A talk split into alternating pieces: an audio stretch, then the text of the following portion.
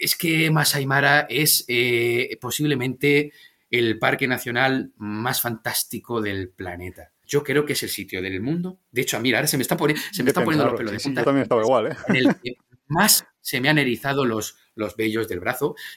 Y cuando tengo los pelos de punta, es que ese sitio me está impactando y esa imagen se me va a quedar para siempre. Y en Masai Mara, yo creo que es el sitio en el que más veces sientes esa, esa, sensación de pelos de, pelos de Sin duda.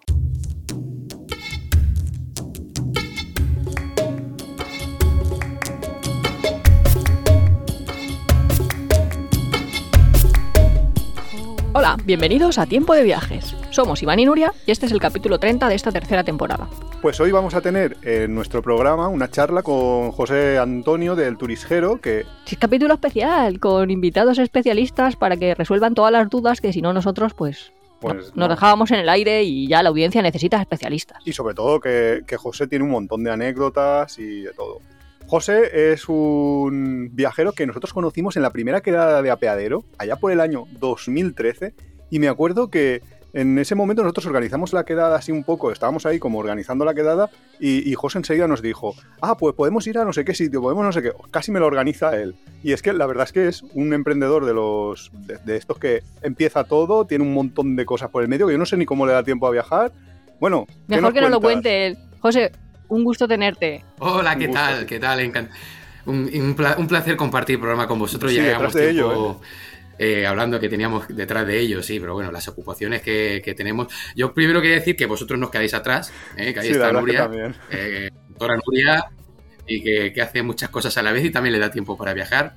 Y bueno, antes, antes de nada también quería agradeceros el trabajo que hacéis, que para mí es impagable, para la gente que, quiere viajar. De hecho, nuestro primer viaje a, África vino precedido del vuestro. Es decir, eh, de, una de las fuentes que más nos nutrimos nosotros fue del, apeadero, porque bueno, como sabéis, hay muchos viajes que, no hay mucha información en la red, mucho menos en castellano.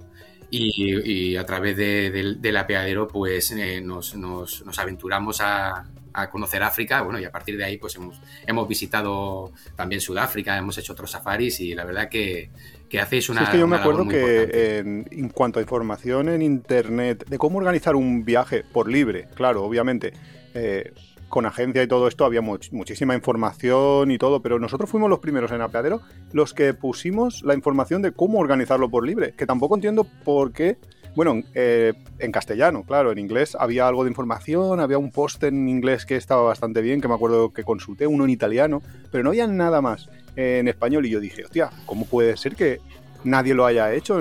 Seguro que haya, y seguro que había gente que lo había hecho, pero nadie lo había escrito. Y no sé, creo que justo eso. Yo imagino que es un poco el miedo, el miedo a lo desconocido, eh, hace que la gente no, no sea eh, no, no, sea muy proclive a hacer este tipo de viajes, que luego cuando, cuando descubres cómo se hace y lo fácil que es, entre comillas, que es fácil, y lo, divertido que es, pues dices, joder, no sé por qué la, la gente piensa que, puede ocurrirnos algo aquí, o nada más lejos de la realidad, es, relativamente sencillo y bueno, la experiencia es algo, que, no, es impagable. Y para eso estamos hoy, porque yo creo que todavía la gente tiene un poquito de miedo de organizarse un safari en África por, por su cuenta, cuando es exactamente igual que organizarte cualquier viaje en cualquier lugar del mundo.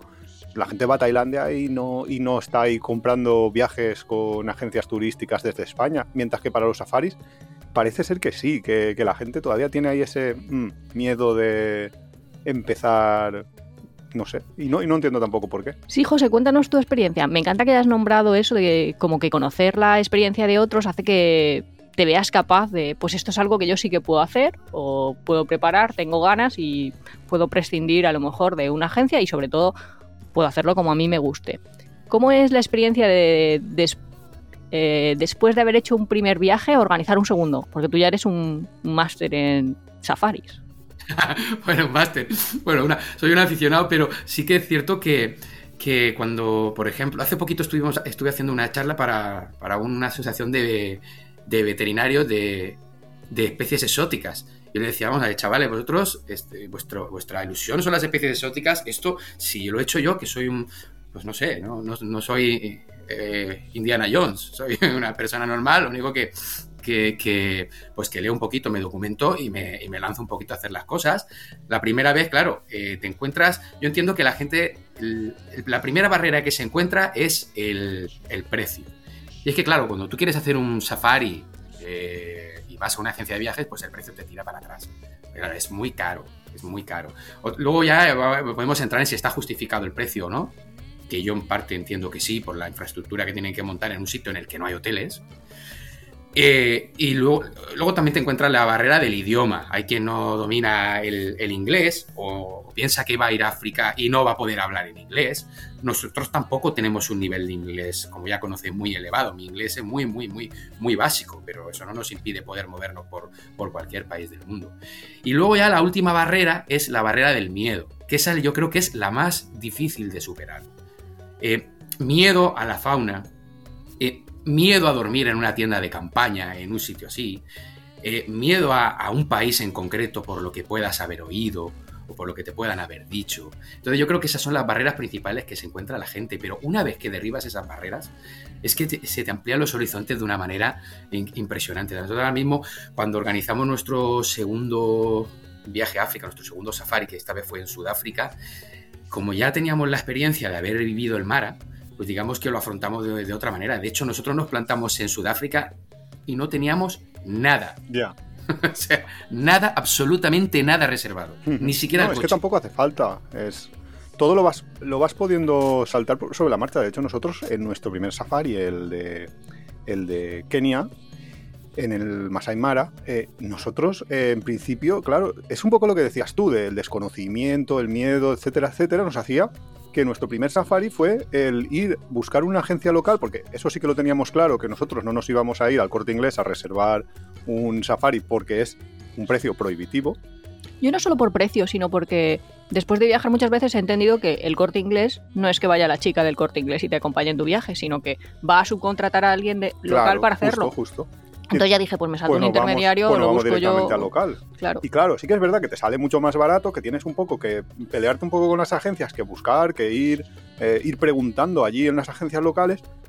Pero después de hacer ese primer safari y ver cómo era todo, dijimos, coño, pues si esto, esto es alquilar un coche y conducir por, por un país, no, no hay más. Esto es, alquilas el coche, eh, compras un, o sea, en aquel momento que no habían GPS en los móviles, ahora ya es que es más fácil todavía pues pillas el GPS. Sí, se ha perdido, se ha perdido un poquito de, claro, del espíritu no eres un explorador. Yo me alegro de haberos conocido y de haberme lanzado en la época en que nos lanzamos, que, que sí que había teléfonos móviles, pero no había la tecnología que hay ahora. Yo creo que no existía ni el WhatsApp, creo, o estaba empezando. Y, y claro, eh, la, sensación de levantarte por la mañana cuando está saliendo el sol, cuando está empezando a despuntar el sol, que allí a las 6 de la mañana abren las puertas. Que bueno, la puerta para que los oyentes lo, entiendan, es que tú para entrar por tu coche tienes que entrar por un camino. Y ese, camino está cerrado. Pero no significa que Masai Mara tenga puertas. No, no, no. Tú muchos kilómetros antes de llegar a Mara ya ves cebras eh, que han sido atacadas por leones. Es decir, que los animales eh, no entienden de puertas. Entienden tal vez de que no les gusta eh, acercarse a la civilización, entonces en entornos poblados no se acercan, no suelen acercarse, pero ellos en el campo se mueven libremente. Y sí que, sí que es, esa sensación de por la mañana levantarte y desplegar el mapa encima del capó del coche, el mapa de Masai Mara y ver, pues hoy vamos a ir a esta zona y dónde vamos a ir aquí. Y nosotros recuerdo que nos movíamos con un GPS de campo, de estos que se utilizan para hacer trekking, para hacer senderismo. Y vamos con eso. Y, la verdad es que fue una experiencia maravillosa. Luego ya en Sudáfrica sí que ya eh, teníamos una tarjeta SIM local. Eh, eh, Kruger está mapeado llevamos Google Maps. A ver, te hace la vida más fácil, sí, sí que es cierto, pero sí que pierde ese, ese halo de, sentirte un poquito de exploración de los grandes aventureros, eh, ya, eh, que en aquel momento pues te crees que eres Livingston y subido en tu coche descubriendo África. Aunque, aunque de todas maneras, es verdad que, por ejemplo, en un parque grande, rollo, pues eso es lo que estás nombrando, Mara, eh, Kruger, no sé en Kruger porque no he estado todavía, cómo es, pero en Masai Mara sí que te da la sensación de te estás perdiendo por caminos. Cuando tienes un coche un poco aceptable como para pasar por determinados caminos, donde estás tú solo muchas veces, dices, ostras, es que aquí no hay nadie y tengo aquí delante una familia de leones y estás tú solo buscando esa familia de leones o una que viste la semana pasada o el día anterior, eh, estás buscándola y sabes que está por esta zona, pero no. Sí que te da un poco esa sensación, ¿no? De exploración, de, que no la tienes cuando vas con un, con un viaje organizado, con más gente o con un guía, que el guía, por supuesto, sabe dónde están los animales, porque también tienen la radio, que se van comunicando entre ellos, etc. Entonces sí que tienes cuando vas por libre esa, un poco esa sensación de estoy haciendo aquí una aventura, estoy haciendo aquí algo único que no puede, que, que es irrepetible, porque lo que veas hoy, donde estén hoy los animales, no van a estar mañana. Totalmente cierto. Incluso con un coche no tan muy preparado como el que llevábamos nosotros, que tuvimos la, ahora digo la fortuna, en su momento era, una, era una desgracia, pero ahora lo veo como una fortuna de quedarnos varias veces tirados. Y hubo una ocasión que estuvimos más de dos horas tirados y nos apareció un, un león, un león, en fin, por delante. Ahora, claro, en el momento dices, madre mía, que estoy aquí, estoy tirado en un agujero en mitad del mar, cubierto de barro el coche hasta, hasta la altura de las puertas y tengo un león aquí delante. Claro, a ver, si tú lo piensas fríamente, el león no puede acceder dentro del coche, no un cristal de un coche es algo que es súper resistente. No, no, no puede un león llegar y ni siquiera con la zarpa puede, puede romper un cristal. Entonces, si tú mantienes la calma y permaneces dentro, pues con el tiempo puede venir alguien a rescatarte, pero esa sensación de aventura, eso es muy difícil de vivir en, en otros entornos y claro, si vas acompañado, vas con con guías, vas con otra gente, vas con otra familia, vas... Es que no tiene nada, nada, nada en absoluto que ver el tipo de viaje de aventura con el, con el viaje organizado. Luego sí que tiene, a ver, es como todo, eh, no todo el mundo le gusta esa incertidumbre y no todo el mundo quiere dormir en un camping en Masai Mara con su propia tienda de campaña. Que nosotros dormíamos con una tienda pequeñita de estas eh, tipo momia, que entras eh, estirado con el saco y bueno, lo que necesitamos es que prácticamente ahí hacer vida afuera hasta el momento de dormir. Entonces no necesitas más que una tienda pequeñita. Pero bueno, hay, quien o no puede por limitaciones físicas o por pues eso, porque yo no estoy dispuesto a dormir en una tienda pequeñita que puedes llevar en un avión, en el equipaje, y yo quiero una tienda grande o quiero dormir en un lodge y que me lo hagan todo. Claro, el que, el que quiera lujo, tienes todos pues, los niveles de, tiene que pagar y los lujos son tú puedes estar en un lodge dentro de Masai Mara, perfectamente. Y lo pagas, claro. Pero lo pagas, obviamente. lo pagas. Eh, es curioso porque nosotros desde el camping, que además el camping también he de decir que es el que nos recomendasteis vosotros en, en Gate, el camping que estuvimos eh, veíamos algunos de los lodges. Claro, yo estaba sentado con mi hoguera, haciendo mi barbacoa eh, y con mi tienda de campaña al lado y estábamos pagando 15 dólares por noche. Eh, y yo desde mi sitio veía a muy pocos metros un lodge en el que estaban pagando 250 dólares no, no, sí, sí, de hecho, eh, el hijo de la Lady D, eh, bueno, no sé cómo se llama, Príncipe William, muy probablemente, y, y su... ¿Harry? No, el William, eh, habían ido al Lodge ahí, o sea que ahí la gente con nivel también, o sea, quiero decir que, el mundo es el mundo, que tampoco se puedan ir a, por mucho nivel que quieras poner, tampoco geológica, geográficamente vas a estar muy lejos. O sea que los mismos animales que has visto tú y que hemos visto nosotros son los que puedes ver mm, gastándote todo el dinero del mundo. Sí que es cierto que hay otras actividades igual, bueno, igual no, seguro. Subir en globo y ver el amanecer dentro del globo, ver la migración. Sí, eso es un lujo. Y el almuerzo. Pero bueno, esos son lujos que, pues eso, que, puede que se los puede permitir. Me parece estupendo. Eh, que, que lo pague y que lo disfrute. Al final es una vivencia eh, bueno, pues yo para ver el mar desde arriba me tenía que subir una colina. Sí, eso es lo que hacíamos todos. es diferente. Es lo que hacemos todos, claro. De hecho, es eh, algo muy importante a la hora de ir de safari para, bueno, si queréis luego entramos en el cómo se hace el safari propiamente. Una de las partes importantes cuando llevas mucho tiempo sin ver animales. Cuando me refiero sin ver animales, me refiero sin ver a los, grandes.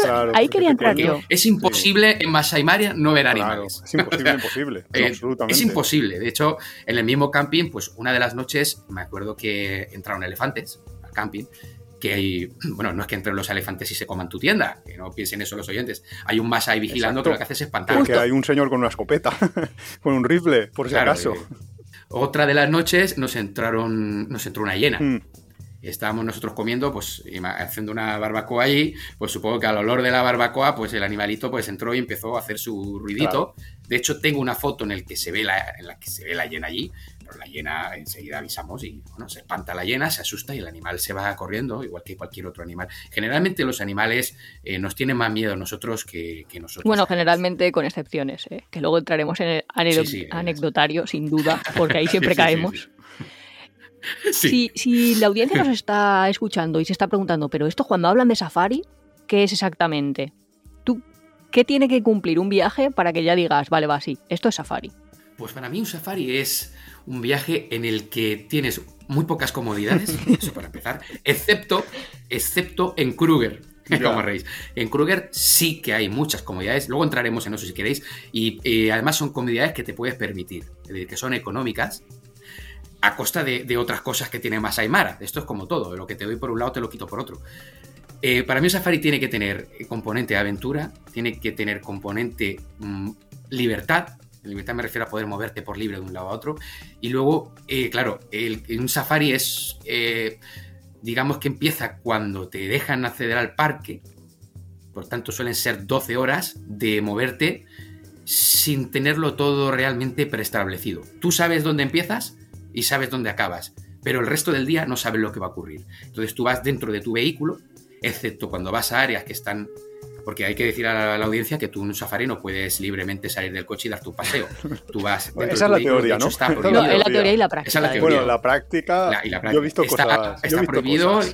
Bueno, hay gente que se sube todos, hemos visto cosas. Mira, yo me acuerdo, en Uganda, eh, estar nosotros, nosotros íbamos eh, en un coche Uganda los parques son muchísimo más precarios, las carreteras, o sea, allí no hay asfalto, por supuesto, y hay pasas por zonas embarradas, zonas de agua. Pues nosotros íbamos con un coche que habíamos alquilado, un coche con conductor, un taxista normal y corriente. Un señor, vamos. Sí, un señor, que, que le alquilamos un coche y era un coche normal, no sé, como si fuera un Seat Córdoba, no más que eso. Íbamos por mitad del parque y habían unos ingleses que se habían alquilado un 4x4 grandísimo y estaban ahí medio borrachos, medio haciendo el tontito, no sé qué, no sé cuántos. Y en, Uganda hay una, uno de, de, las cosas más chulas que hay que ver, son los, los, leones trepadores, que son leones que se suben a los árboles para evitar que les piquen las moscas, etc. Y entonces, claro, eh, sí, exacto.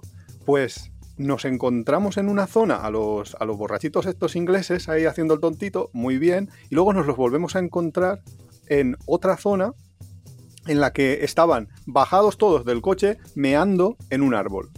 Cuando volvimos a pasar por ese árbol, como media hora más tarde, justo en ese árbol había dos leones macho subidos al árbol. O sea, si no llegan a ver, o sea, si pasan media hora más tarde, no llegan a ver a esos leones y se meten a mear allí, bueno, pero el león macho tampoco se va a poner a cazar, muy probablemente. Bueno, pero a lo mejor juguetea con la presa. Si ve invadido su territorio. Ah, si ve invadido su territorio. Sí, porque encima había, había leonas en, los matorrales de justo allí, había unas leonas con sus crías, con lo cual, si llegan a bajarse en el momento inadecuado, la hubieran liado bastante. Sí, sí, a mí lo que me ha llamado la atención es que cuando habéis descrito safari, para mí safari es ver animales. Y cuando decimos ver animales es, pues, los cinco grandes, ¿no? O sea, es como entrar en un reportaje de estos de, yo iba a decir, de la 2 de la siesta, pues que te ves ahí. son de Netflix. Totalmente cierto. Es que te sientes en un reportaje. exacto. Es, que es esa sensación justo. Es que, hay, es que, hay, que vivirlo. Es que las noches es algo. Yo, la estar de noche dentro de la tienda, escuchando los ruidos de, la fauna, es que es, que, es no algo, sabes a qué es, distancia es brutal. Correcto. De hecho, eh, dicen, bueno, rugidos no sueles escuchar. Nosotros hemos oído rugidos en la noche. Sí, pero Nosotros los hemos también la sensación de tranquilidad, porque es lo que decís. Yo estaba ahí y decía, bueno, pues aquí hay un hombrecito que, que lleva un rifle, quiero decir, y que a nadie le interesa que salgan las noticias. En mi camping se han comido a tres blancos. Dicho así, muy a lo bestia. ¿No? Yo pensaba eso y digo, espero que no se duerma como cuando lo llevé yo en mi coche. sí, pues el día probablemente duerma, pero yo sé que tenía una sensación de tranquilidad absoluta, de a mí no me interesa morirme, pero es que a nadie de los que están aquí le interesa que nosotros muramos, con lo cual nos llevan entre algodones en el fondo de, bueno. De todos modos, una vez que te metes en la dinámica del safari, se te empiezan a caer eh, falsos mitos. Y posiblemente la primera noche, además nosotros la primera noche dormimos en las afueras del Parque Nacional de Shabo. Eh, Shabo, para la audiencia, no sé si es conocido por una película muy famosa, Val Kilmer, que es Los Demonios de la Noche, que eh, construyeron una, un ferrocarril y fueron dos leones que atacaron a, los obreros. Bueno, al final creo que eran entre 26 y 30 o 35 víctimas las que hubieron de esos leones, que es una barbaridad. ¿En serio? Sí, no, no lo conocía, muy interesante el dato. Sí, sí. Hay una película, no los 200 y pico que, dicen en la película. las películas son películas. Pero bueno, son películas, pero bueno, y el, y el por qué también existe, ya también han descubierto el porqué por un, problema genético que tenían estos leones en las mandíbulas, pero bueno, nosotros la primera noche, claro, duermes allí, es inevitable acordarte de la película, y claro, eh, el choque cultural, digamos que es muy grande, de estar eh, por la mañana en, Madrid y por la noche durmiendo, escuchando a los Masai con sus cantos alrededor de, de la hoguera, porque se oye a los Masai cantar, es que es, es que es algo impresionante. Y, oír a la fauna ha hecho que quizá la primera noche en la que menos dormí, no Amanda, que sí que ella durmió del tirón. Yo me costó un poquito más dormir, un poco decir, madre mía, ¿dónde, dónde, dónde, dónde he traído ya? Porque eras más consciente de ¿Dónde, ¿Dónde nos no, pero eso es súper interesante, porque tú, tú, te has definido y has dicho, bueno, yo no soy Indiana Jones, y decimos, va, nosotros que te conocemos, no eres Indiana Jones, pero te gustaría, y, y estás cerca, quiero decir. Pero Amanda, Amanda es una chica de ciudad. Muy urbanita. Sí. Entonces, sí, Amanda es muy, muy, muy urbanita que nos esté escuchando, a lo mejor se está pensando, no, wow, un safari, yo a mi novia no lleva un safari ni loca, o ahí no se quiere meter, mi novia es de viajecitos París-Nueva York. ¿Qué le dirías a toda esta gente? pues le diría que nosotros es algo que desde que nos conocimos ella sabe cómo soy y sabe que hay, eh, una parte de mi vida que es, que es, que es irremediable, diría más que irrenunciable, y que es la parte de viajar y que es la parte de naturaleza, que yo no puedo vivir sin eso, eso forma parte de mi vida y es que yo entiendo a la gente que ama la naturaleza que no puede renunciar. Ella lo sabía y digamos que se dejó un poquito, que se deja un poquito llevar. Sí que es cierto que ella a veces me dice, hasta aquí, me, dice, bueno, va, ah, este es mi límite, a mí pero sí que es cierto que ella ha tolerado muchísimo, se ha dejado llevar mucho, pero también porque yo se lo he pintado como yo lo siento, se lo he pintado con tanta ilusión y con tanta pasión que también a cualquiera le nace la curiosidad, bueno, pues oye, pues voy a ver esto si me gusta. Claro, si, tú llevas a una persona y eh, le, le las cosas en el momento en el que tú ves por primera vez en tu vida, porque eso es imborrable, eso sí, el primer elefante, cuando tú ves un elefante por primera vez delante tuya, que te está mirando y tú lo estás mirando a él, es que todas las incomodidades, todo lo que pasa, es que, es, que, de verdad, es que hay que probarlo, es que se olvida. Entonces, eh, quizá la persona más urbanita que, del mundo, cuando ve eso, y si encima estás compartiéndolo con alguien que se emociona, porque yo la primera vez, yo eh, tengo que que yo me emocioné. O sea, te emociona de ver, Dios, Dios mío, qué, qué, animal más bonito que tenemos delante, que no nos deja pasar. bendito, bendito problema. Hay un elefante en mitad del camino que no me deja pasar. O sea, es, una sensación tan bonita, es, algo tan maravilloso que yo creo que cualquiera, de hecho Amanda está deseando volver, de, volver a Safari, hemos hecho muchísimos más viajes de naturaleza, hemos ido a la selva, hemos hecho trekking en la selva, hemos hecho muchas cosas y ella le gusta, sabiendo sabiendo a lo que a dónde vamos a ir, pues sabemos que vamos a ir a un sitio, vamos a dormir en tienda de campaña, etcétera. yo también entiendo que le guste porque y aquí vamos a contar una de las cosas que a, mí me pareció más alucinante que me contaste después de venir del viaje, es cómo le pediste matrimonio. Es que eso fue espectacular. O sí, sí, sí. Eh. ahí, te la, jugaste. Has dejado el listón súper alto. Los de Nomadarte ya se han tenido que ir a ver auroras boreales, que ellos son mexicanos y se han ido a Islandia y a la aurora para tal, pero tú llevártela a África, a Iván se lo estaba poniendo difícil. Eh. Uf, la verdad es que sí. ¿eh? Yo, fijaos, no lo tenía muy preparado. Era, no, esto no, de hecho no tenía ni el típico anillo ni nada, no lo tenía. O sea, no tenía nada. Fue, digo, bueno, vamos a ir a África, vamos a ver cómo sale esto. Yo creo que esto va a salir muy bien. ¿Y dónde voy a encontrar mejor escenario que allí? Y esto fue, esto de hecho no lo cuento ni en el, no lo quiero, no lo conté en el blog porque me parece que es tan, es que parece tan, es tan, tan, tan, tan, tan maravilloso que digo, si lo no cuento en el blog, yo creo que no se lo va a, no se lo va a creer nadie. Esto fue eh, el Parque Nacional Amboseli, que es para la audiencia es el que está en las faldas del Kilimanjaro, que luego hablaremos también de en qué orden hay que hacerlo. Eso es, importante, sí, Nosotros estuvimos allí. Es muy importante el orden de los, de los factores altera el producto. Totalmente. Y bueno, llegamos allí por la tarde y vimos que, bueno, por, entre otras, por la sequía, por época de sequía y, por, y también por cambio climático, el lago Amboseli permanece prácticamente actualmente en la actualidad todo el año seco. Y vimos una pista que surcaba el lago y vimos un 4x4, pero de los que van bien, no como el nuestro, cruzando entre, entre, entre, entre jirafas, entre animales allí, cruzando aquella extensión de...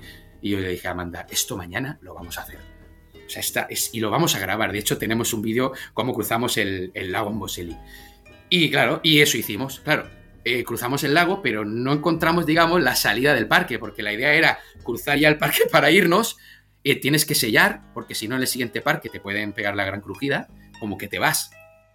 Bueno, pues nosotros cruzamos el parque, no encontramos la, puerta de salida, porque, bueno, recordando que íbamos con un GPS pequeñito de mano, y seguimos y seguimos y seguimos y seguimos hasta que nos encontramos en una, en una especie de, bancos de arena desértico eh, y seguimos y nos quedamos tirados.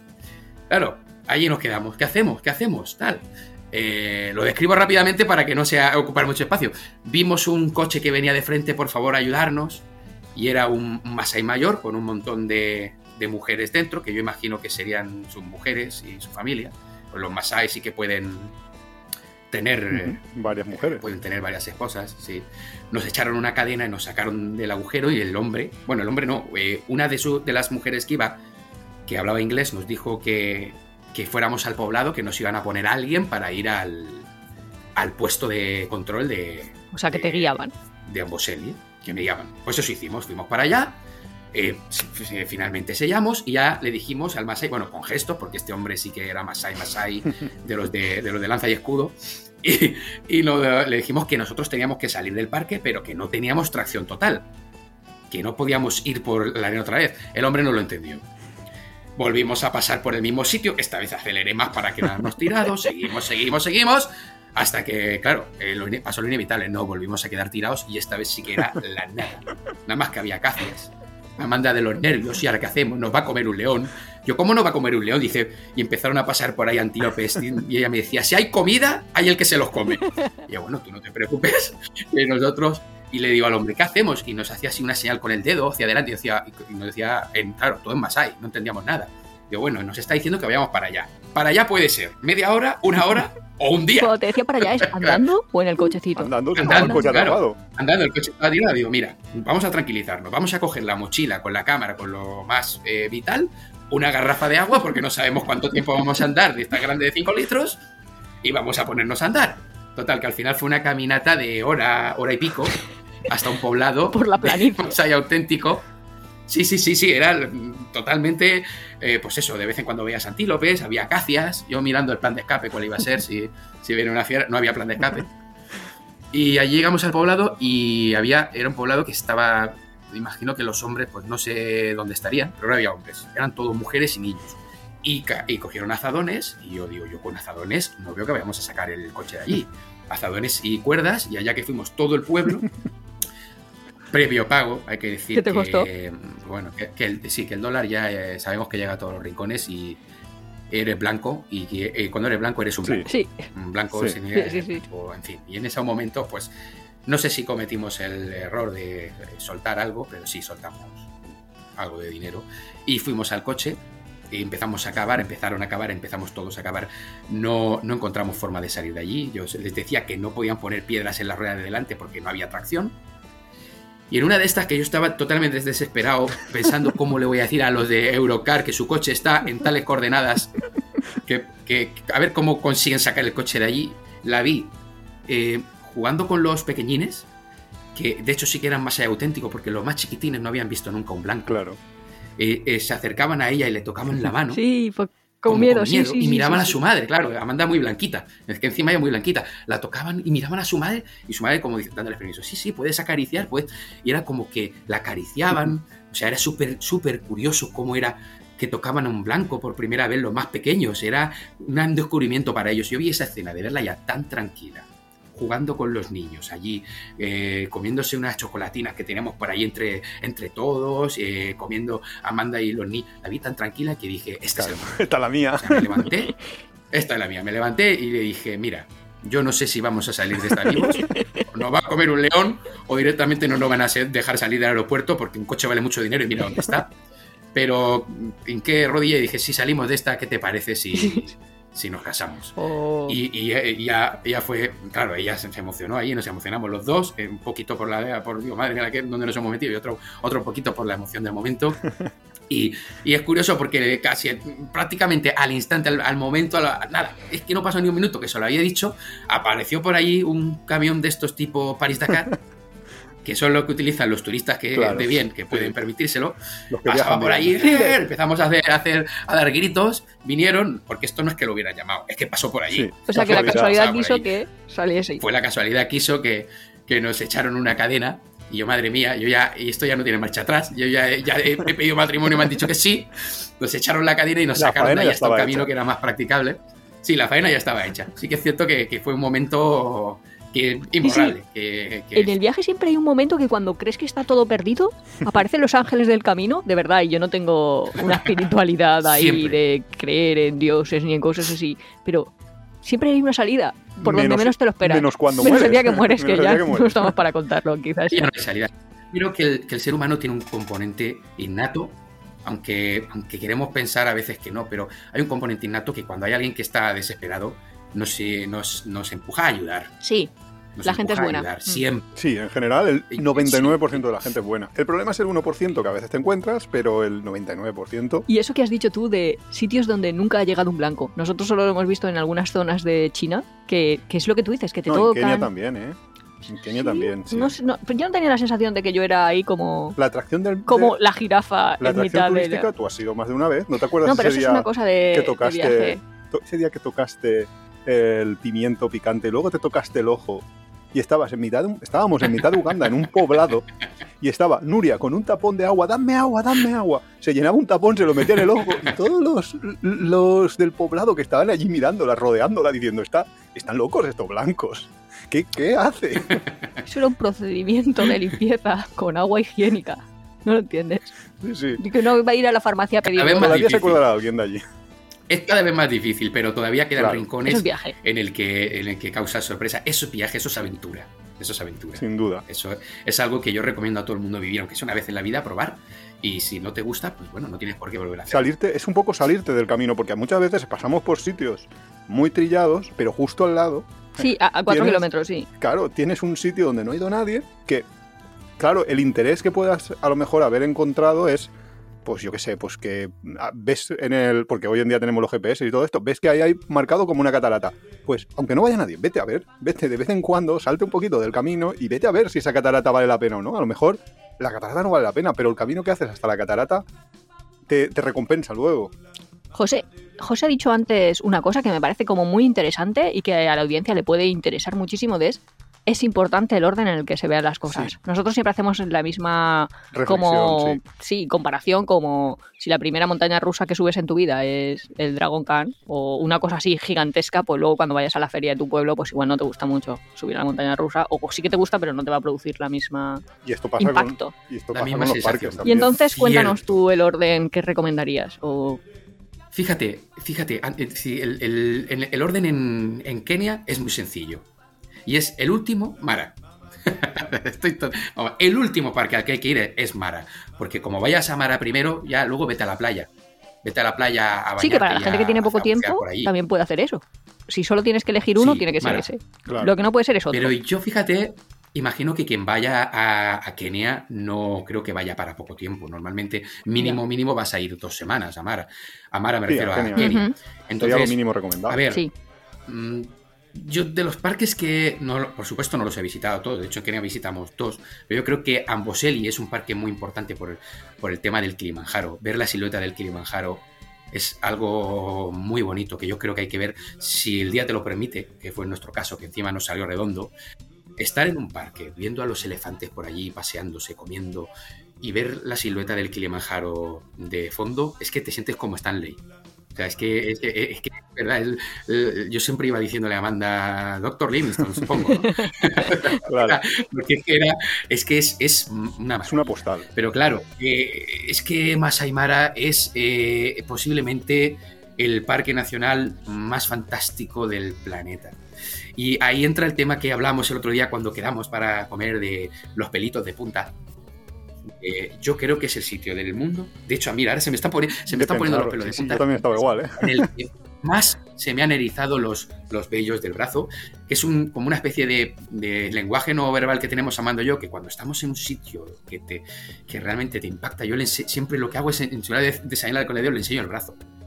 Y cuando tengo los pelos de punta, es que ese sitio me está impactando y esa imagen se me va a quedar para siempre. Y en Masai Mara yo creo que es el sitio en el que más veces eh, sientes esa, sensación de pelos de pelos de Sin duda. Ya es que si lo piensas, el planeta Tierra era el planeta Tierra. Quiero decir que ahora es el planeta de los hombres. Pero ahí sigue la reserva de cómo era la naturaleza en la formación de los primeros homínidos. Quiero decir que que el hombre vino de allí, que no sé, me parece ahí como que sí que está como muy respetada la naturaleza y claro, es como un oasis en el sentido de lo poco que queda, lo que has dicho tú. No quedan muchos espacios, seguro que quedan muchos espacios, ¿eh? pero a lo mejor en Canadá o a lo mejor en Antártida, a lo mejor, o sea, tienen que estar como muy separados de lo que es la contaminación del hombre para, para que se preserven. Y en cuanto a animales, es brutal. Claro, porque en sitios muy extremos hará demasiado frío, pero ahí todavía tienen ahí la sabana y no sé. Claro, ese es el, último, los últimos rincones del planeta de la, de la África, de África auténtico de, animales, del safari de África son estos rincones y si siguen es porque realmente hay un, se obtiene un beneficio de, ellos. Por tanto, es una responsabilidad para mí, ¿eh? esta es mi opinión, y luego ya cada uno, que luego sé que ponéis la música de Haciendo Amigos. Ah, sí, vamos a hacer amigos, venga, Haciendo amigos.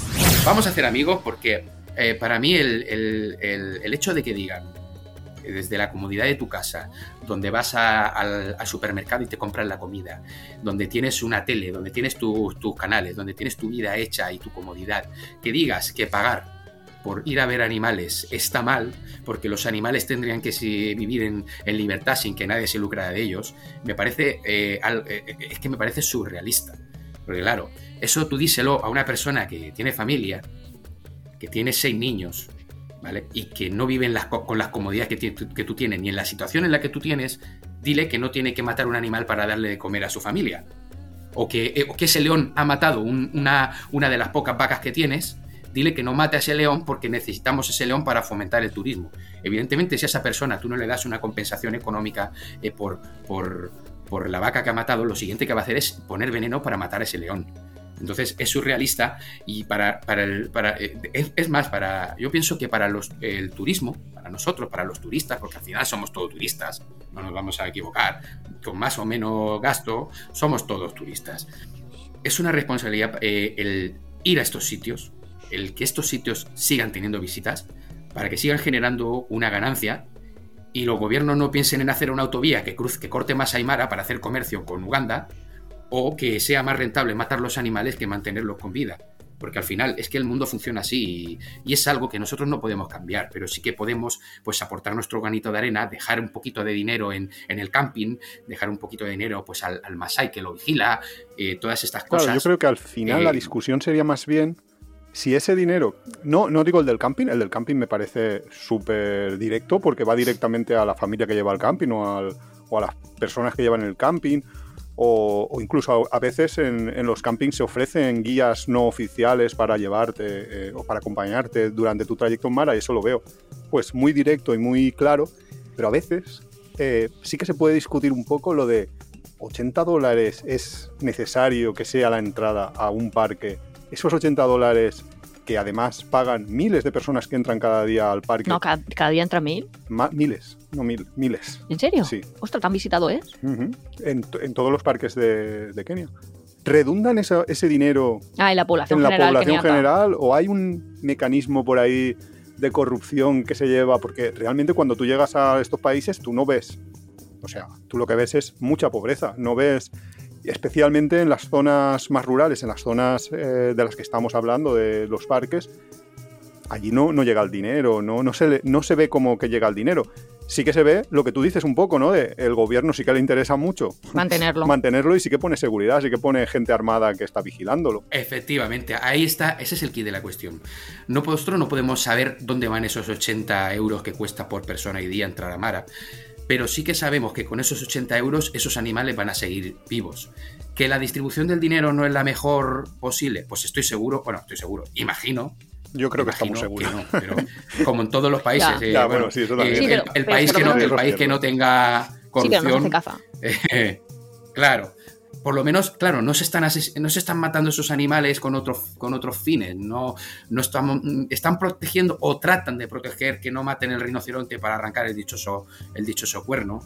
Eh, ¿Por qué? Pues porque habrá alguien que estará eh, metiéndose mucho dinero en, los bolsillos, por eso vale 80 euros pues estoy seguro de que sí, de que esto... Pero es que mañana lo ponen a 90 y la gente va igual, porque no vas a dejar de ir. Nadie que nos está escuchando que esté planeando un viaje va a dejar de ir por más El tema es que donde, donde empieza a ir turismo con, mucho dinero, turismo normalmente suelen ser pues, turismo norteamericano, mucho turismo norteamericano que, bueno, pues se sabe que tiene un, poderío que nosotros no tenemos, ¿vale? Pues eh, donde vaya este tipo de turismo los precios suben. Eh, eso está claro. Subir al Monte Kenia son 400 dólares, creo, por persona eh, el día. Esto, claro, hay una inflación ahí de precios que es, que es, que es brutal y es por, porque el turismo de dinero va. Pero si no puedes ir, evidentemente tú no puedes ir eh, todos los años de, safari. Claro, evidentemente eso está claro. Es un viaje que. Pero una vez en la vida hay que hacerlo. Eso, sin duda. Eh, eso también, pero sí que te ofrece algo diferente a otros viajes. Claro, es que. Y yo me pregunto, yo que solo he ido a, bueno, a Kenia y a Uganda, el Kruger y todos los de Sudáfrica son diferentes. ¿Qué voy a, qué voy a ver diferente?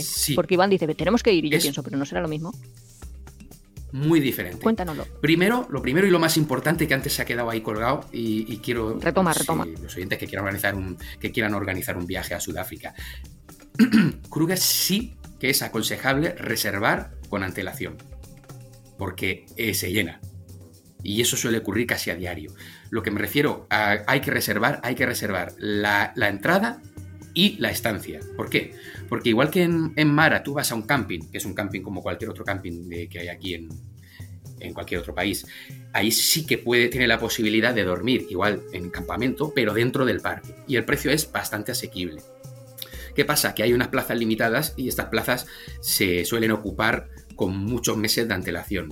Lo que, lo que realmente divertido, lo que es bonito, es dormir dentro del camping. Primero porque luego no tienes que hacer cola para entrar fuera del parque, que todos los días hay una cola bestial, brutal. Eh, entonces, si ya no tienes que hacer cola, ya vas a disfrutar desde el momento cero del safari, desde que abran las puertas. Eh, eso es lo, más importante, reservar eh, la estancia en Kruger con mucha antelación. Y lo siguiente es, si tú crees que vas a hacer, que te gustaría hacer cinco días de safari, reserva por lo menos ocho. porque de verdad se te va a quedar cortísimo. Luego sí que es cierto que en la oficina del parque, cuando se liberan, eh, a veces hay gente que no va, se liberan plazas, tú puedes ocuparlas. Pero a lo mejor ese día no hay plazas liberadas. Nosotros conseguimos entrar una semana con plaza liberada, pero cada día en un campamento distinto. A lo mejor no era el campamento que queríamos ir, pero bueno, estábamos dentro. Entonces, lo primero, Kruger, reservar. Lo segundo, para Sudáfrica está la, la Wildcard. Tú pagas, eh, dependiendo de si vas en familia o vas solo, por ejemplo, en nuestro caso, vamos a poner el caso Amanda, el pequeñín y yo.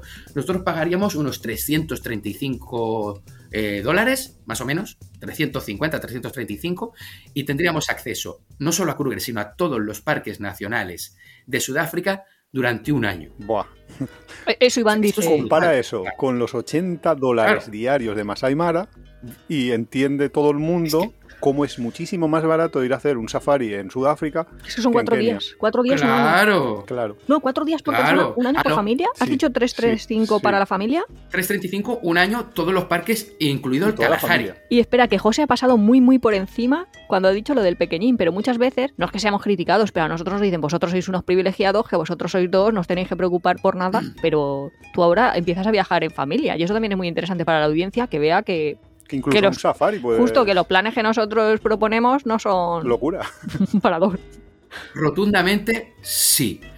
Eh, ¿Qué es lo que la única diferencia? Que tampoco, porque cuando vas sin niños también deberías hacerlo así, pero primero tienes que llevar un buen seguro médico con una cobertura muy amplia, por lo que pueda pasar. Luego, eh, no está de más que tengan localizado en los hospitales donde están, que yo siempre más o menos tengo idea por dónde puede haber hospitales cerca, por si ocurre cualquier cosa. Lo digo yo a veces, ahí Es un niño pequeño eh, y luego, pues eh, las precauciones relativas a permetrina. Permetrina es un producto que se echa en, la ropa y se deja secar para que no se afecten los, insectos.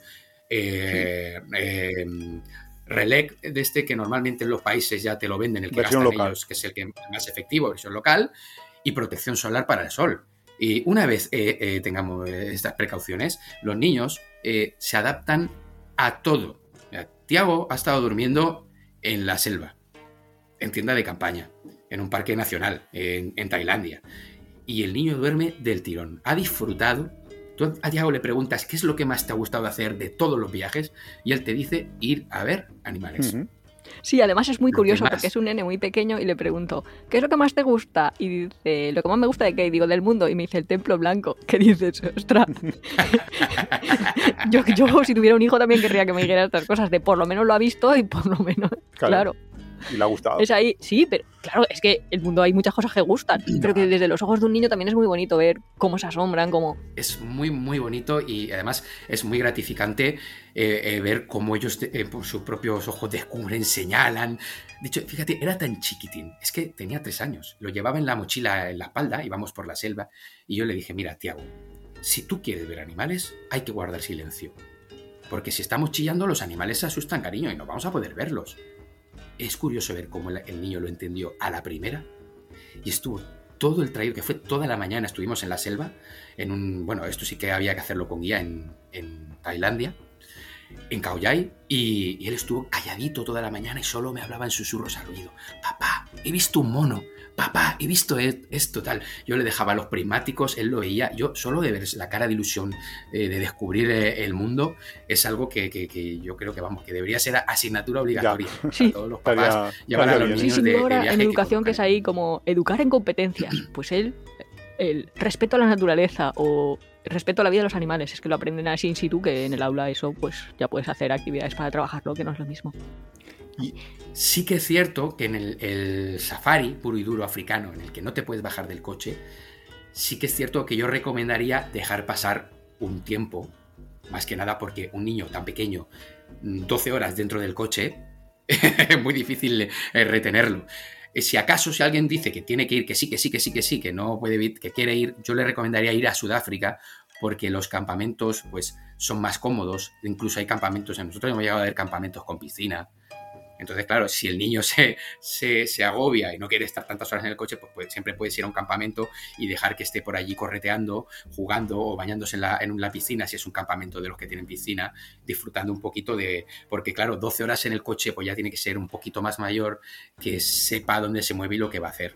Yo sí que es cierto que esto sí que lo recomiendo eh, fehacientemente, que los marfilas son niños pequeños y, y, nosotros el viaje de safari de África sí que lo queremos hacer dentro de un par de añitos, dos o tres añitos. Sí, que nosotros estamos dando, por supuesto, muchísimas cosas, pero yo la primera vez que fui, yo no tenía ni idea de lo que era un game ride, de en plan que te subes por la mañana en un coche, sea con guía o sea tú por, por libre. Y ahí hay una gran diferencia. Justo lo que cuando lo comentabas, eh, yo estaba acordándome de que hay una gran diferencia cuando vas por libre, porque tú has dicho 12 horas en, un coche. Cuando vas por libre, eh, que conduces tú, esas 12 horas te las haces y cuando acabas esas 12 horas de conducir, que has hecho a lo mejor 100 kilómetros, tampoco es que en un, en un, dentro de un parque vayas a hacer mucho más, dices, no, que me metía 12 más en vena, es que me encantaría eh, mm, estar aquí 24 horas viendo esto. Pero, cuando estás con, con, un conductor, que es el conductor el que te lo hace, no estás 12 horas ni de broma, estás normalmente tienes como dos game rides, uno de mañana y uno de tarde, te hacen una parada al medio para irte a comer y entonces pierdes como pierdes como el hilo, ¿no? O sea, en plan, vas a tener como, sí, dos momentos de, Game Ride, que Game Ride básicamente es el, pues, el momento que estás viendo animales, que suele ser tres horas. Para, de, animales de caza. O sea, haces un trayectito en coche, sí. Como paseando a Miss Daisy, pero en versión te pasean a ti. Claro. Y en ese sentido, es siempre mejor organizártelo tú que creo que es lo que nos ha faltado por explicar, que, podemos explicar ahora cómo uno mismo se puede eh, montar su propio safari. Claro, pensemos que mm, cuando tú vas a un viaje organizado, lo más caro de, para una agencia son las entradas a los parques que también las pagan. Entonces, claro, eh, ¿qué hacen? Pues sí, te llevan a un parque, tú lo visitas, ves cosas, eh, ves animales porque hay una red de radio que entre ellos se van avisando. El de arriba, el de arriba, se refieren al, leopardo, el de abajo, se refieren al león. Eh, se van diciendo, está aquí el de arriba, se van, y claro, te buscan el animal y tú lo ves. Pero primero no ves la, gratificación de encontrarlo por ti mismo y luego no estás un día de safari por libre, equivale, solo un día, a varios viajes organizados. Sí, sí, pero ves cinco veces más. De, hecho, nosotros no vimos elefantes con el guía y luego ignorábamos 60 elefantes. Ignorándolos porque queríamos seguir. Porque estábamos viendo un leopardo en una escena de caza que estaba a punto de cazar unas cebras. Y decíamos, los elefantes. los, elefantes. Sí, sí, además todos como en un lado de las, de las ventanas del coche porque nosotros íbamos cuatro, entonces nos, nos cambiábamos quién iba a un lado, quién iba a otro lado y íbamos ahí rotando dentro del coche. Y luego nosotros aprendimos una cosa que es, claro, nosotros pensábamos, que a lo mejor mucha gente que nos está escuchando también piensa eso, no, pero habrá que ir con guías porque ellos saben dónde están los animales, pero es que los guías no tienen una capa Harry Potter, son transparentes. Quiero decir, tú, si de pronto ves que gira, o sea, que es una planicie, bueno, una planicie o colonitas, pero si de pronto un montón de jeeps van hacia un sitio, es porque en ese sitio está pasando algo y tú lo ves igual que todos, que, que no te hace falta un guía. Esa es la técnica, la técnica de la colina. Cuando llevas mucho tiempo sin ver animales, a lo mejor porque hace mucho calor y los animales también se refugian del calor, pues eh, nosotros lo que hacíamos era subirnos lo más alto que podíamos a una colina y de entonces desde arriba observábamos. Si tú ves que varios coches se dirigen a toda velocidad hacia un punto, algo pasa. Justo, es eso, y es que además van rápido. Cuando van rápidos porque hay algo. Ahí hay algo. Entonces, pues coge la misma dirección que ellos y, los persigues y encuentras animales. Cuando no te los encuentras tú solo, porque claro, si te los encuentras tú solo, maravilloso, porque son todos para ti. Pero si eh, es todo para ti, la foto perfecta. Cuando no, pues eh, sí que pues te subes una loma y hacia donde vaya todo el mundo, pues hacia allá vas tú. Esto, esto es, es, relativamente sencillo. Y sobre el tema de organizar viaje, de organizártelo, pues yo diría que si vas a ir a, a, a Kruger, a Sudáfrica, no eh, reserves el coche con antelación, porque yo creo que en Sudáfrica es relativamente sencillo alquilar un coche. Hay muchísimos coches. La única ventaja de un 4x4 en Kruger es la altura. No necesitas un 4x4 en Sudáfrica. Para mí sí que lo necesitas en, Kenia, dependiendo de la época en la que viajes. Hmm. No, en Kenia eh, yo, yo eh, sinceramente, independientemente de la época, lo recomendaría. ¿Por qué? Porque hay lugares, especialmente en Masai Mara, cuando nosotros estuvimos en Masai Mara, eh, llegamos a ver el doble cruce, que es el básicamente el río Mara, pues para quien se pueda hacer una idea, eh, se llama Masai Mara porque hay un río que se llama Mara por el medio y los animales cruzan a una parte del parque que vienen desde Tanzania, que los animales normalmente están en una extensión mucho más grande, entonces vienen hacia el parque de Mara, de Masai Mara, y cruzan el río. ¿Qué pasa? Que en el río ¿Están los cocodrilos? Están los cocodrilos esperándolos. Entonces nosotros tuvimos la suerte de estar en el momento este en el que cruzan los animales y empiezan ya los animales a cruzar, unos hacia, hacia la parte de Kenia y otros hacia la parte de Tanzania. Y tuvimos la suerte de ver de, poder llegar allí hasta un punto en el que estaban todos los cocodrilos, los, eh, los venga, pero es que es inimaginable. Es que, mira, se me están poniendo los pelos de punta. Es, Qué maravilla. Es que son. Claro, es que le llaman gran migración porque son miles. Cientos de animales. De y cebras. claro, y llegan al río y se paran, como diciendo, uy, ¿ahora qué? ¿Ahora qué? Pero llega un momento. En el que tienen que cruzar porque la masa de, animales los empuja. que parece eso ahí como. Y ahí están los Eso la hilera, ¿eh? La hilera kilométrica de, de News es increíble. Tú dices, ¿esto, esto es real? O sea, es como los animales hacen cola, pero son colas kilométricas, son cientos de miles de animales en cola. Y nosotros no llegamos a ver el cruce, vimos que habían hecho un amago de cruce y pudimos ir a un, a un, meandro del, río Mara, donde estaban los cadáveres de descomposición y, y los paranos y cocodrilos allí comiendo de aquello, de los restos, pero sí que vimos los animales preparados para cruzar. No tuvimos la suerte de ver el cruce in situ. Pues es que yo me acuerdo, por eso lo decía lo del 4x4, que sí que lo recomendaría, que como nosotros el primer safari que hicimos a Masai Mara. Lo hicimos, fue un safari de tres días en, organizado, organizado desde allí. Y el guía nos llevaba. Claro, ¿qué llevábamos? Llevamos una furgonetita de estas que llevan, que supongo que todo el mundo lo habrá visto, ¿no? Si ha buscado alguna vez safari fotos.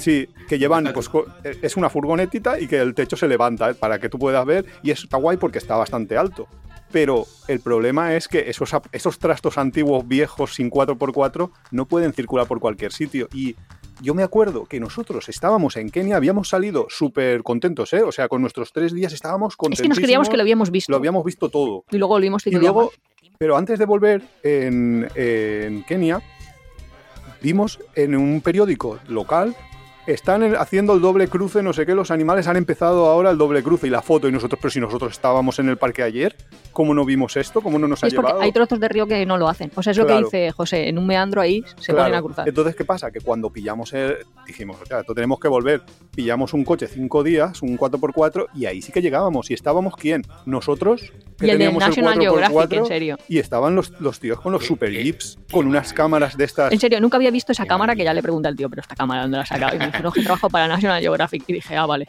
Es que estamos aquí a otro Es cuestión de dinero. Mira, hablando de, cámaras, otra cosa súper importante es llevarse, es llevarse una, una cámara para poder inmortalizar todo esto. Sí, yo para... Pensemos que tú estás en un camino y no puedes acercarte a los animales siempre. Yo recomiendo mínimo un 300 milímetros. Un objetivo, un zoom 300 mínimo. Si puedes permitirte más, eh, mejor. Eh, si no, con un 300 es suficiente. Más un trípode de, de ventana, que lo llamamos nosotros, no sé cómo se llama el aparatito, es una, una especie de pinza, se llama pinza de ventana, que va enroscada a la ventana, que se pueden encontrar muy económico. Nosotros lo compramos, de hecho, en, AliExpress, metálico además, que es muy, muy duro y muy resistente. Va atornillado con una palomilla a la ventana y hace las, veces de trípode. Tú lo que haces es que la altura la regulas con el mismo botón de la ventanilla.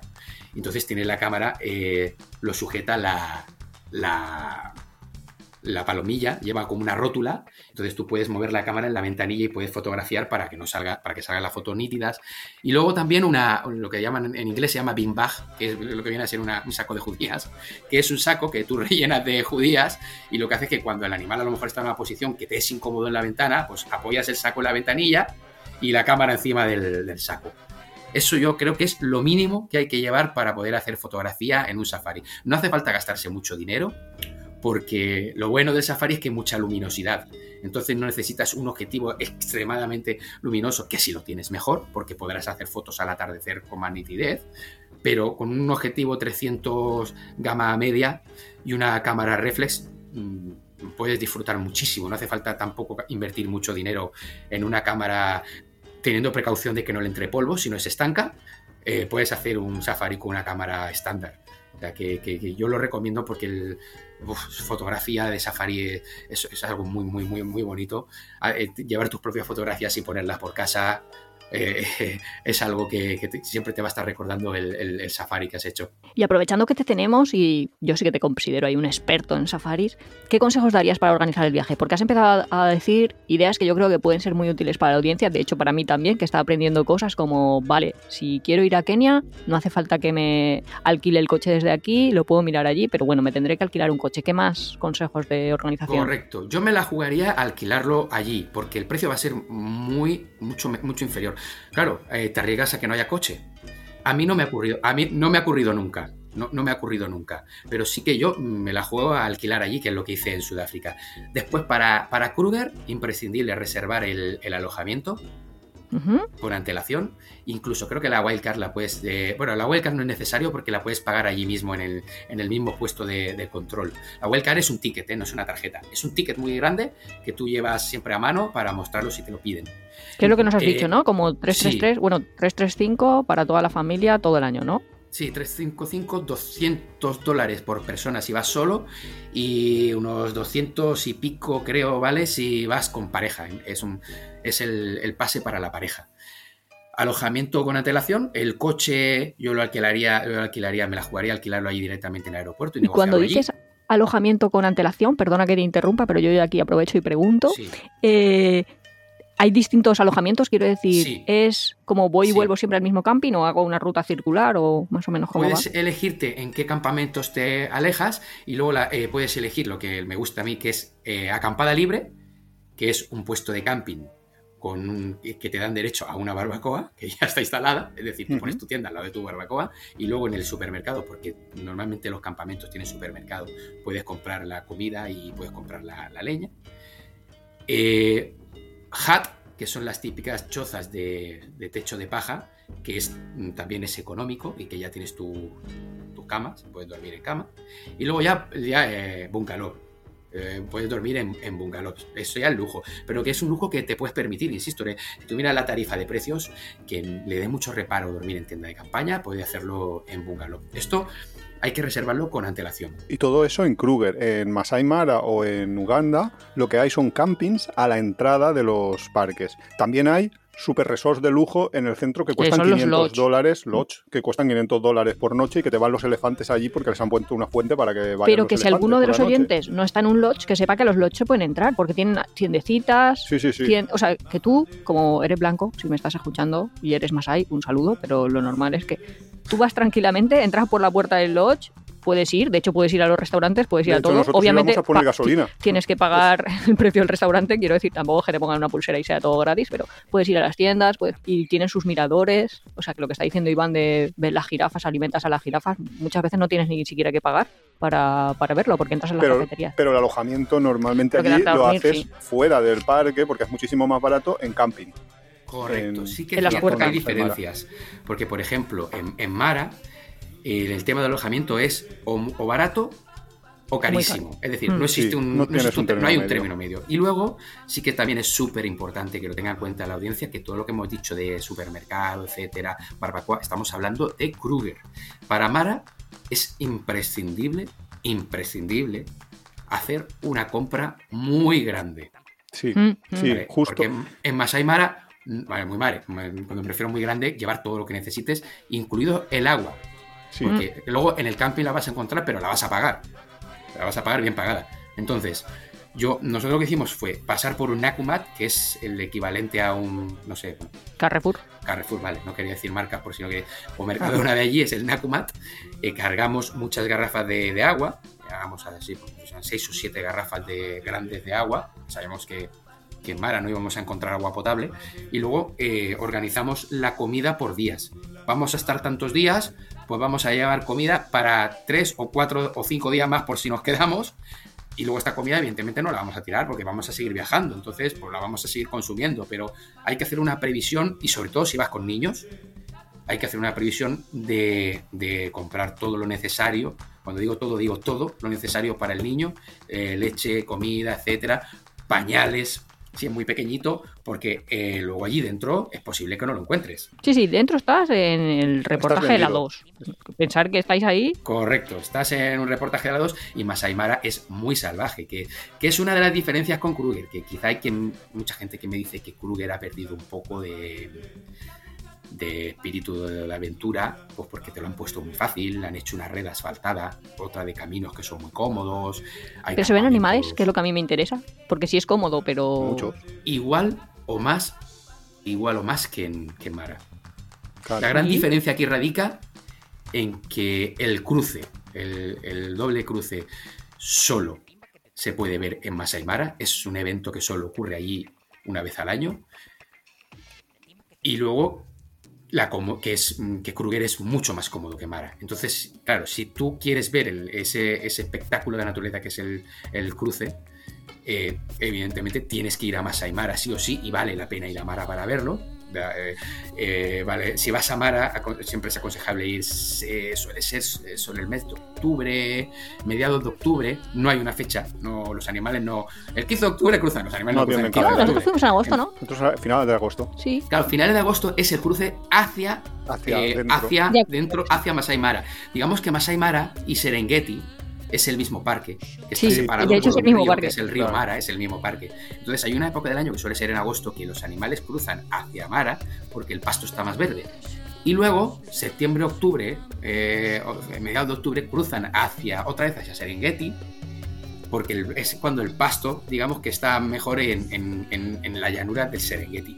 Entonces, ¿qué pasa? Que, si tú estás en Mara cuando ellos vienen, que es cuando estuvisteis vosotros, pues los ves llegar y ves los animales, los leones residentes en Mara, que están famélicos, cazando.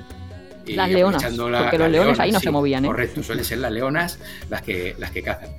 Y es un espectáculo muy bonito Cuando fuimos nosotros, que es cuando se van hacia, hacia Serengeti, también es muy bonito porque ves Mara en pleno esplendor, todo verdecito, todo verde, todo lleno de animales, lleno a rebosar de animales, de leones, de, todo tipo de fauna, y los ves irse hacia el Serengeti, que es cuando ocurre el cruce que vosotros sí que tuvisteis la fortuna de, ver. Entonces, claro, si la pregunta es eh, ¿a cuál de ellos ir?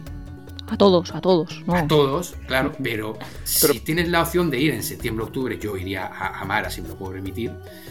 Y si es tu primer safari y no vas a ir en el cruce, pues yo recomendaría ir a Sudáfrica porque... Sí, a mí, a mí Sudáfrica me está pintando bien. Más barato, más, más cómodo. Para un primer en contacto, pues quizás pues, sea lo más recomendable. Sí, yo... yo voy a volver, ¿eh?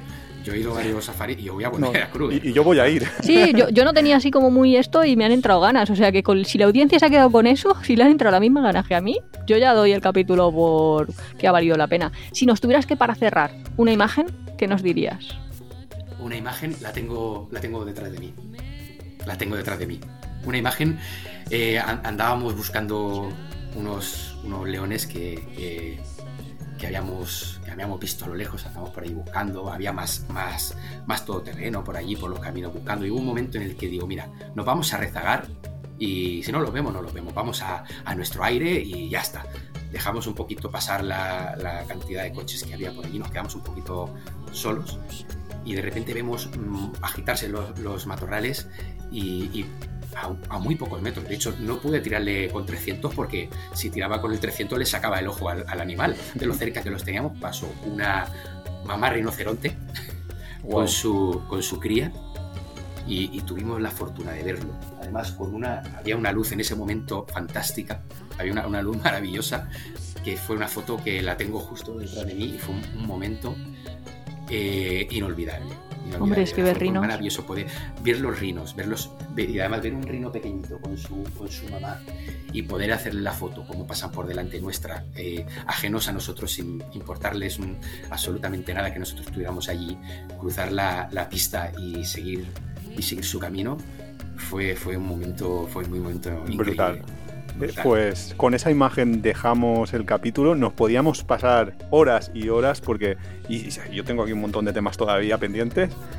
Tendremos un segundo capítulo, seguramente de cómo organizar, supongo. De cómo organizar. O, que la gente nos pregunte. De, todas maneras, tenéis sin duda más información en la web de José. Sí, en, el que turijero es como la mezcla, ¿no? De turis, turista, y, viajero. ¿no? Turisgero. sí. Al final somos pues todos turistas, ¿no? Sí, muchísimas gracias por, por, acompañarnos, por hacernos yo qué sé, recordar el viaje y tener ganas de viaje, que creo que ese es el espíritu con el que nació este podcast. En apeadero.es os dejamos todos los enlaces al turisgero y a, todo lo, lo que hemos comentado un poco y... Bueno, dejarnos en comentarios qué os ha parecido. Y hasta la semana que viene. Hasta la semana que viene. Muchas gracias. gracias, gracias José. Hasta luego. Gracias, José. Adiós.